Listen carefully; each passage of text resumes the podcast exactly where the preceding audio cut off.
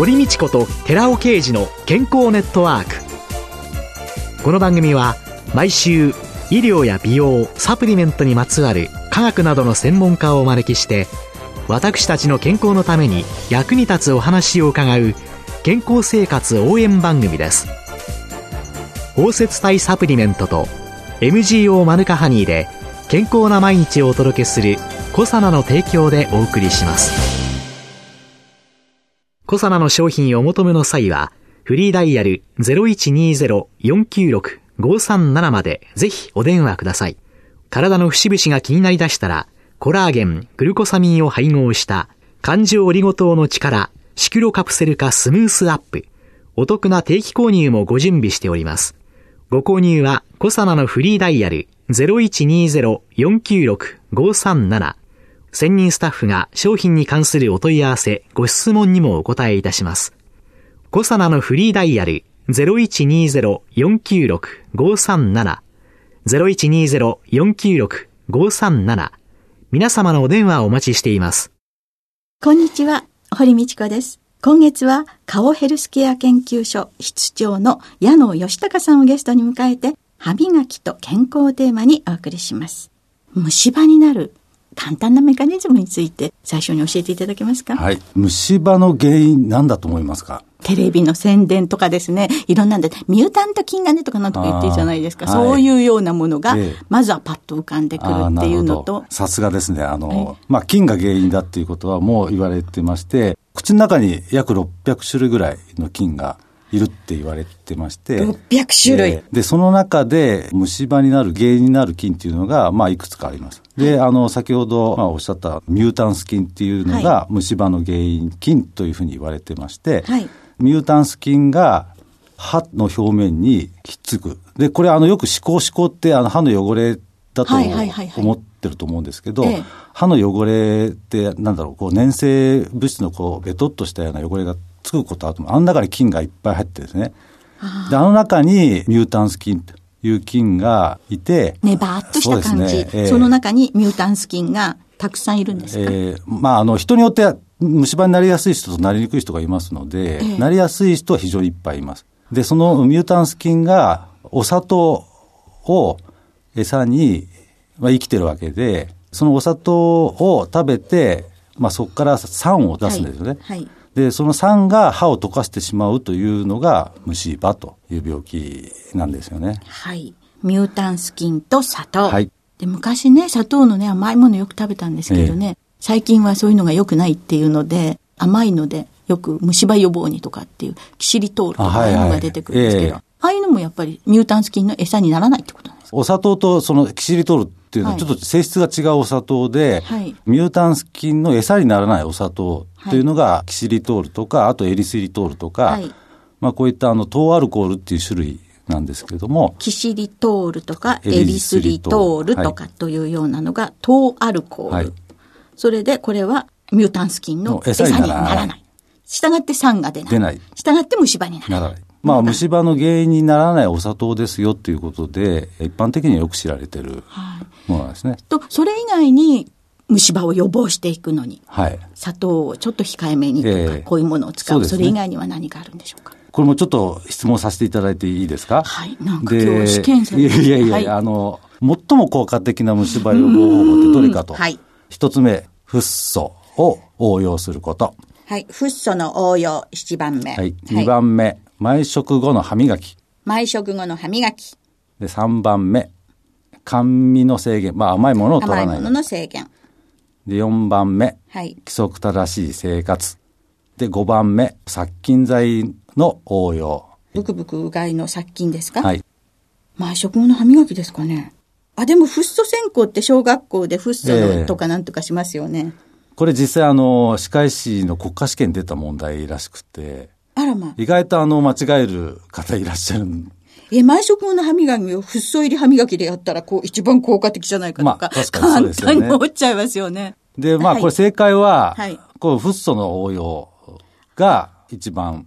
正解なんですけど、はい、ただ実際、あの、こういったの試験をやってみると、毎食後の歯磨きって答える方がほとんどなんですね。やっぱりあの汚れを取りましょうっていうのが。よかった、私平均的で違ってたけど。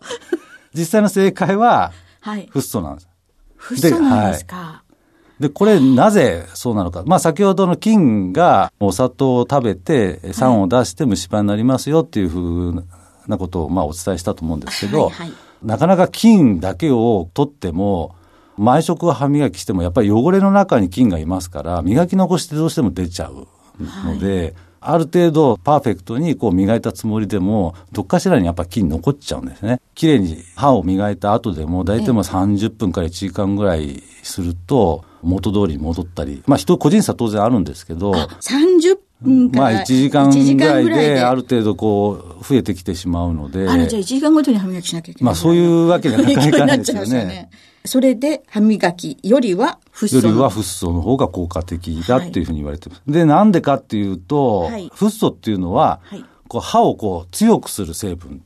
だ歯を強くすれば酸にこう負けない歯になれば、まあ多少こう酸が出ても、こう虫歯がまあ予防できるんではないかという考え方のもとに、まあ昔からこれフッ素入りの歯磨きとか、フッ素の線香とか、えー、まあ、あの小学校だとフッ素の塗布とかっていうのはよくやられてると思うんですけど、はい、このフッ素をまあやることが一番虫歯に。これはよく子供で小学校でどうのこうのっていうのを言うわけですけど、これは大人になってもあもちろんあの大人になっても当然フッ素を使った方が歯をもこう守る、虫歯から守るっていう意味では非常に有効な成分ですので、まあ大人、子供関係なくフッ素を使っていただくということが虫歯予防には最も効果的なんですね。フッ素をたくさん使うことによって、いろんな有害性が一時期言われたことがあったように思ったんですけど、はい、あれはもう今はクリアされてる確かにあのフッ素っていうのは、どちらかというと、まあ安全性的に考えると、まあ毒物っていうわけではないんですけども、はい、あんまり過度に取るとよろしくないと。はいいうことは言われてますが、ただ、あの、有効な濃度をきっちりと使うということであれば、当然問題ないですし、アメリカとか諸外国では、そういったあの、フッ素を、こう水道の中に入れて、こう虫歯を予防しましょうとかっていう動きも、まあ当然あって、まああるレベルをちゃんときっちり守ってれば、濃度の問題だと。そうだと思います。はい。正しい濃度であれば、非常に予防に。非常に有効です。まあ本当はあの食後の歯磨きにフッ素入りっていうのが一番まあいいのかもわかんないですけどね。はい、まあ中にあのフッ素が入ってない歯磨き剤も市販されてたりはするので、やっぱりその虫歯が気になる方は歯磨きのパッケージの裏とか見ていただいて、はいはい、まあフッ素が入ってるよというものを確認していただいて、まあお買い求めいただいた方がいいんではないかなと思います。フッ素入ってるの、皆さんちょっと心がけましょう。これは子供だけじゃなくて大人もということなんです。その他に虫歯になりやすい口の中の環境っていうのは、歯を守るには、まあ人間本来持ってるこう健康力っていうのがあって、はい、まあ唾液が菌をこう洗い流してくれたり、はいはい、酸を中和するこう働きっていうのが唾液にはもともと備わってるわけですね。唾液には酸を中和する働きもあるんですね。まあ、それはちょっとあの専門用語で言うと干渉作用っていうふうに言うんですけども、はい、まあ、あの中和する解毒って言ったらちょっと大げさかもわかんないですけども、はい。まあ、より中性に近い状態に持っていくという、はい、まあ、その酸が酸でなくなれば、まあ、歯が溶けることはないので、まあ、この唾液によって中和するというのが非常にまあ有効なんですね。ただやっぱりあの唾液って言ってもストレスとか疲れとか、まあ、あの年齢によって唾液の量が減ったりすると、そういったあの口の中がこう虫歯になりやすい環境にまあなっていったり。緊張するとかストレスとかっていうのは唾液が出にくくなる。えー、それがまだ虫歯の原因になる。そうね、そうすると、じゃあ、その唾液をよく出させるにはどうしたらいいんですかね？物を食べると唾液は当然出てきます。まあレモン見ただけでなんかここの頬がじわっとくると思うんですけども、はいはい、まあ酸っぱいものを食べたらいいっていうわけではないんですけども、うん、まあ一番日頃から気をつけていただきたいのは、まああの噛む癖をつけるということが唾液を出す訓練にはなります。で、最近あの、やっぱり物をこう、よく噛まずに食べてしまう、まあ、物が柔らかくなってきてるっていうのもあるんだと思うんですけども。ハンバーグだのね、なんか噛まなくて、ごっくんって飲めちゃうようなそうですね。ばっかりですもんね。で、昔の方は非常に、一回食べたら30回以上噛みなさいとかっていうのをよく言ったと思うんですけど。私なんてすおやつスルメでしたから、やっぱり噛みましたもんね。そうですね。そういう噛むってことが、そうですね。はい。噛むということが唾液を出す訓練にはなりますから、まあ日頃からそういったあの噛む癖をつけるということが、やっぱり口の中、毎回の食事の時にしっかり噛むということ。ことが、まあ、その訓練。訓練になってくる。まあ、そういう癖づけをできれば、唾液が自然とこう口の中をこう虫歯になりにくい、まあ、環境に整えてくれるというふうに思いますので、まあ、ぜひあの噛み癖を。じゃあ、噛み癖と、フッ素入り歯磨きと、フッ素以外になんかじゃあ、カさん独自の歯磨きに、これは配合してますよって一応成分ですよなんていうのなんかあります？そうですね。歯ブラシの毛先が届きにくい部分っていうのがやっぱどうしても磨き残してしまう部位なんですよね。そうすると、歯ブラシの形とか、そうですね。でもいっぱいあるから、何がいいのか何がいいかっていうのも確かにね。ねまあ、一生懸命あのこう磨くということもが一番いいと思うんですけども歯ブラシを歯にこう当てても歯ってこうデコボコ歯と歯の間っていうのはどうしても隙間が空いてて、はい。はい、あの歯ブラシをこうしっかり当てたつもりでも、毛先がやっぱ届かない部位ってどうしても出ちゃうんですよね。でそういったところこう歯と歯の隙間とか、歯と歯茎のこう隙間っていうのが、歯ブラシの毛先が届きにくい部位ですので、まあ、それをこうしっかりと毛先の力を届けなければ汚れが除去できないという、まあ、考え方になると思うんですね。はい、ただ、どうしてもやっぱ歯ブラシの毛先って大きさがあって、まあ、大体一般的に平均にすると200ミクロン、0.2ミリぐらい。はい2ミリぐらいの太さなんです太さです。はい。で、まあ、それより狭いところっていうのはどうしても歯ブラシ届かない。0.2ミリより狭いところ。それは届きませんよね。ね。あの、ちょっとイメージしにくいかもわかんないです。0.2ミリって どれぐらい歯の間はもっと空いてるし、とかって思っちゃいますから。ただ、菌の大きさっていうのは、大体もう数ミクロンから数十ミクロンですから、0.00いくつとか、それぐらいの大きさそれを書き出さなきゃ書き出さないといけないとなると、やっぱ歯ブラシだけで届きにくい部位っていうのが、まあそういった部位の汚れもですね、しっかり取るという、はい、まあ考え方のもとに、はい、あの、こう砕ける下流っていうのを配合した歯磨き剤っていうのがあるんですね。歯ブラシの毛先で、やっぱ届きにくい部分にこう下流がこう入っていくと、歯ブラシのこの力で簡単にこう砕けるようにこう設計されてまして、そうすると歯ブラシにまあ押されて、歯ブラシの届かない隙間にどんどんどんどんこう砕けながら入っていくと、届かない部位の汚れもこう除去しやすくできると。で、その砕けちゃった顆粒酸っていうのは、すぐ排出できるこれはあの、すすげばパッと一緒に出ていってブクブク外で出ていっちゃう。すごい技が入ってるんですね。そうですね。で、普通あの、まあ、歯のこの汚れを取る清掃剤っていうのが、まあ、一般的に歯磨きの中には、はい、まあ、配合されてはいるんですけども、その清掃剤の大きさっていうのはやっぱ数百ミクロンとか数十ミクロンとか、やっぱあるちょっとちっちゃい大きさになってしまう。0.2ミリよりちっちゃい。ちっちゃいんですね。はい、ただそれですと歯ブラシにこう押されて隙間にこう届くようになかなか逃げてしまうので、まあ、ある程度のこう大きさのこう清掃剤にしないと、やっぱ歯ブラシのこう力で隙間にこう入れていくと。いうことがなかなか難しい。あ、そりゃそうでしょうね。0.2よりちっちゃいのがいっぱいあったらば、歯ブラシの間をスルスルすり抜けて。抜けてしまう。だからでかいのを置いて、歯ブラシでギュンと押すと砕け散る。砕け散る。というのが入る。はい。それはどこを見れば、まあ、砕ける下流と書いたのは、まあ、隙間の汚れをこう書き出す。砕ける下流がキーポイントですか。はいえー奥が深いですね、すね歯磨き。どうもありがとうございました。はい、ありがとうございます。今週のゲストは、顔ヘルスケア研究所室長の矢野義隆さんでした。来週もよろしくお願いします。続いて、寺尾刑事の研究者コラムのコーナーです。お話は、小佐奈社長で神戸大学医学部客員教授の寺尾啓二さんです。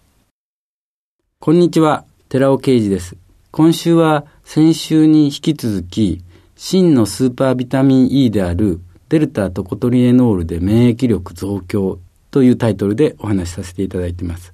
今回の報告で用いられた病原体はウイルスではなくて破傷風菌という病原菌なんです。破傷風は土壌中に広範に常在している破傷風菌が傷口から体内に侵入し、菌が出す毒素によって全身の筋肉が痙攣して麻痺するといった恐ろしい病気なんですね。先進国ではワクチンのおかげで発症例は少ないんですけども、発展途上国では正確な統計はあまりないんですけども、数十万から100万程度の死亡数が推定されてるんですね。その大多数が乳幼児なんです。特に新生児のへその緒ですね、これを不衛生な切断とかしますと、新生児に破傷風が起きて、大多数それが占めているわけなんです。この論文の実験では、4から6週例のメスのマウスを使って、それを4群に分けて検討しているんですけども、通常の餌と水を自由に与えた上で、各種ビタミン E を1日に 1mg ずつ56日間にわたって経口摂取させてるんですね。4群っていうのがビタミン E を摂取していないや、あとアルファトコフェロール、抗酸化力それほど強くない、このトコフェロールのみを摂取させた。で、3つ目はトコフェロールに比べてトコトリエノールの方がリッチな混合物。4つ目がデルタトコトリエノール、97%含むです。だから4番目が真のスーパービタミン E を摂取させたっていうことですね。その4群、これ14日、28日、42日目にワクチンを注射したわけです。そういうことをした後で、そのワクチンの抗体を調べましたところ、28日目にはどのようなビタミン E でも効果があることが確認できました。つまり、ビタミン E を摂取してないのに比べて、トコトリエノールではなくてトコフェロールであっても、それからトコフェロールとトコトリエノールの混合物であっても、それなりに効いたと。もちろん、デルタトコトリエノールはよく効いているということが確認できました。で、42日になってくると、ビタミン E3 種類の中でも、デルタトコトリエノールが摂取したその群は、破傷風を防御するための抗体が顕著に増加したということが確認できたわけです。つまり、先週も申しましたけども、繰り返しになるんですけども、ビタミン E の中でも抗酸化力や細胞へ取り込まれやすさの点で、最も優れているのが、真のスーパービタミン E と言われるデルタトコトリエノールです。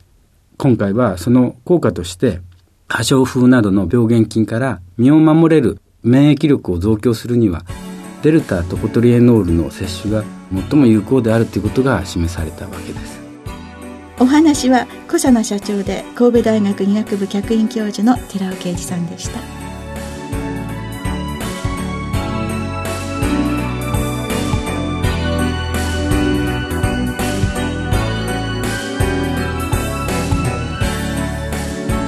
ここで小佐奈から番組お聞きの皆様へプレゼントのお知らせです。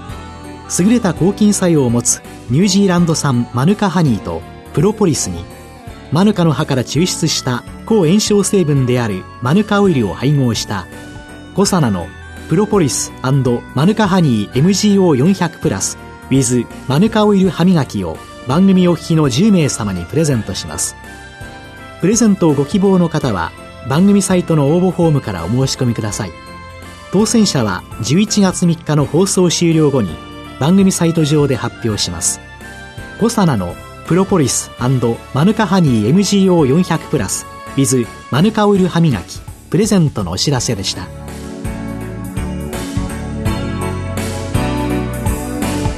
堀道子と寺尾啓二の健康ネットワーク。